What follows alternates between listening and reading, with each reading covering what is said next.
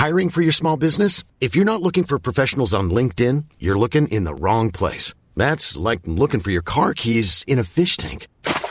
LinkedIn helps you hire professionals you can't find anywhere else, even those who aren't actively searching for a new job but might be open to the perfect role. In a given month, over 70% of LinkedIn users don't even visit other leading job sites. So start looking in the right place. With LinkedIn, you can hire professionals like a professional. Post your free job on linkedin.com slash people today.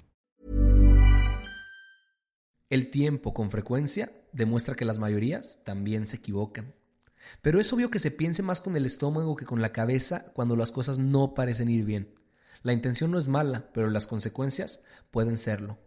¿Y qué pasa cuando el constante denominador de un pueblo es ese? La desesperación de buscar algo nuevo, algo mejor, o algo que por lo menos así suena, hasta que te das cuenta que no, que o es más de lo mismo o algo aún peor. Recuerda que difícilmente las mayorías tuvieron la razón. Alto Parlante es un podcast creado con la idea de que juntos somos capaces de hacer un México mejor. Pero para eso tenemos que entender qué está pasando, porque la información es poder, pero la información, si la entendemos, nos lleva al siguiente nivel. Así que espero que lo disfrutes, pero sobre todo que te sirva para darte cuenta del verdadero poder que tienes en las manos. ¿Qué tal, gente bonita? Oigan, para entender el contexto internacional es necesario ver los casos específicos de lo que está pasando en América Latina para después poder entender lo que está pasando en México. Entonces, en el episodio de hoy vamos a ver qué rollo, qué está pasando allá abajo y también con nuestro vecino del norte. Eh, prometo ser muy breve con cada uno de los casos y pues espero que te sirva y que disfrutes esta información. Vamos a empezar con el que es el más controversial, yo creo, a nivel internacional de toda esta listita. Donald Trump, que ganó el 8 de noviembre del 2017 contra Hillary Clinton, yo creo que se acuerdan. Ganó a los 70 años de edad, o sea, tiene 72 años el vato, pero mi hermanito de 4 años yo creo que tiene más razonamiento que ese brother. Ganó por votos del colegio electoral y no por voto popular. O sea, Hillary Clinton en realidad tuvo más gente que salió a votar por ella, pero estatalmente el colegio decidió otorgarle más votos a Donald Trump. Él, desde que entró, tuvo su política de America First bien, bien marcada. Tuvo, como ustedes saben, una serie de comentarios racistas, xenófobos, misóginos, machistas y demás calificativos retrógradas que quieran agregar a la lista. Entre sus acciones estúpidas está el sacar a Estados Unidos del Acuerdo Transpacífico de Cooperación Económica, del Acuerdo de París, porque ese güey no cree en el cambio climático, reconoció a Jerusalén como capital de Israel y ha tenido una guerra constante con Corea del Norte y una guerra económica contra China. Dentro de sus primeras acciones fue despedir a James Comey, exdirector del FBI. Él estaba en una investigación por interferencia rusa en elecciones presidenciales y una colusión con la campaña presidencial de Donald Trump. Entonces le dijo, James Comey, chao chao, ahí te ves. Más de 15 mujeres lo han denunciado por acoso sexual, inclusive por violación y por haber entrado a los camerinos repetidas veces en el certamen de belleza Miss Universo, del cual este vato es el dueño. También ha sobornado algunas de estas víctimas. De hecho, hay una actriz porno que se llama Stormy Daniels que recibió 130 mil dólares de su abogado para que se quedara callada en todas las declaraciones. El 25 de enero del 2017 ordenó la construcción del famoso muro fronterizo que divide entre que divide Estados Unidos y México, porque para él los mexicanos y latinoamericanos en general somos violadores, asesinos, ladrones, etc. Vaya imbécil. Siguiendo con estas medidas racistas, el 27 de enero, solo dos días después de haber anunciado la construcción del muro, anunció el veto inmigratorio que le prohibía la entrada a inmigrantes y documentados de Siria, Irán, Sudán, Libia, Somalia, Yemen, Irak, Corea del Norte, Venezuela y Chad. Y en septiembre del 2017 canceló el programa DACA, regresando a todos los estudiantes llamados Dreamers, que eran estudiantes migrantes que perseguían sus sueños educativos en aquel país. Después de haber tomado protesta, 2.600.000 personas alrededor del mundo marcharon en su contra y de estas más de 500.000 fueron en la ciudad de Washington. Este cuate tiene un cacahuate en la cabeza, se ha burlado de gente enferma, se ha burlado de gente indocumentada, se ha burlado de gente con religiones distintas, se ha burlado de gente con pensamientos diferentes. Este cuate de verdad está demente y es bien peligroso para el mundo entero.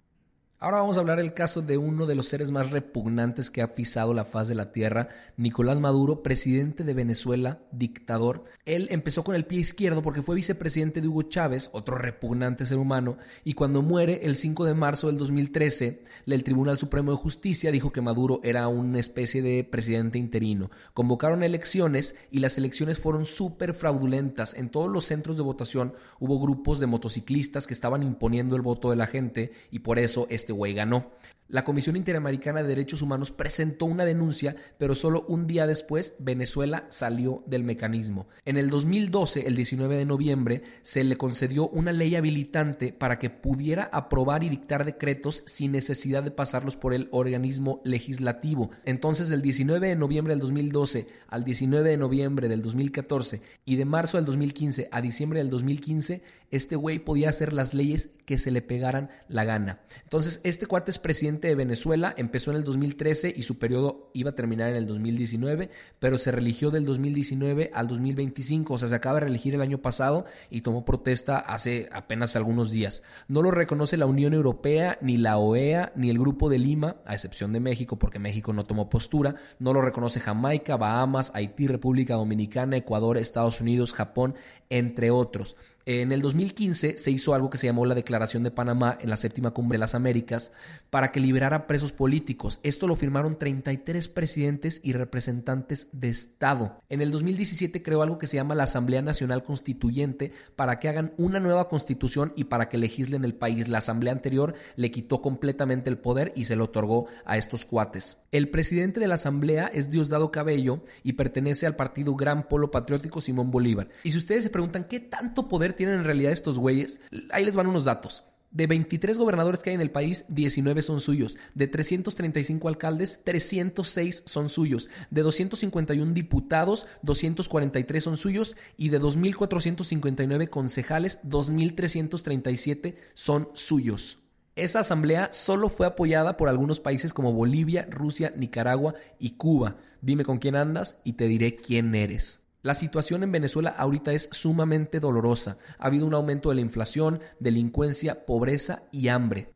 En el 2014, llegando a un tope de 28% de productos en escasez, dejaron de anunciarla por completo. Dijeron que la escasez de alimentos se debía a que la gente tenía tres comidas al día o más y lo criticaron y que la falta de agua fue por calentamiento global. Desde el 2013 existe una escasez de medicamentos y la expectativa de vida se ha reducido abismalmente. Los precios de las cosas han aumentado y vamos a hacer una comparativa de algunos datos, antes y después de que haya entrado. El, el Producto Interno Bruto pasó de 5.6% a menos 18%. La inflación, y escuchen esto, es ridículo, del 21% en el 2012 a 1.370.000% en el 2018. Esto significa que si hoy una botella de agua te cuesta 15 pesos, mañana te va a costar 20, pasado mañana te va a costar 40, en 5 días te va a costar 85 pesos, en una semana te va a costar 150 pesos, en un mes te va a costar 1000 pesos y en un año 18 mil pesos. Inventando datos, pero básicamente a eso se refiere la hiperinflación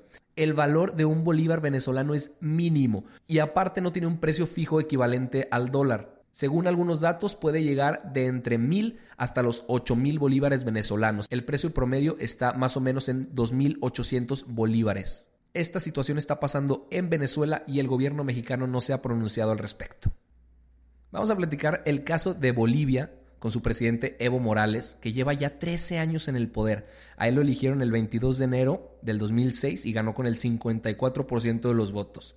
Es el presidente con más años en el poder del país de Bolivia y ha sido elegido tres veces. Cuando él llegó a ser presidente, luego luego cambió la constitución a través de una asamblea constituyente. La regla decía que necesitaba dos tercios de la Cámara y él la cambió para que solo necesitara la mitad. Y él la cambió para que solo necesitara un poquito más de la mitad, o sea, el 51%. Este güey tenía un chorro de popularidad en las calles y por eso sacó un referéndum para que la gente votara y la constitución fue aprobada. Entonces en el 2009 se religió y la oposición dijo que solo podía reelegirse una vez. Entonces eso se lo concedieron, pero en el 2014 la corte falló a favor de este güey, argumentando que la del 2006 no había contado y por eso podía hacerlo nuevamente. Sin ser eso suficiente, en el 2016 saca un referéndum para que la gente dijera si podía reelegirse una tercera vez y la gente votó que no. Entonces este güey fue con el Tribunal Superior Electoral y en diciembre apenas del año pasado el tribunal dijo que ok, que se puede reelegir una vez más. Su partido es el Movimiento al Socialismo y este caso es curioso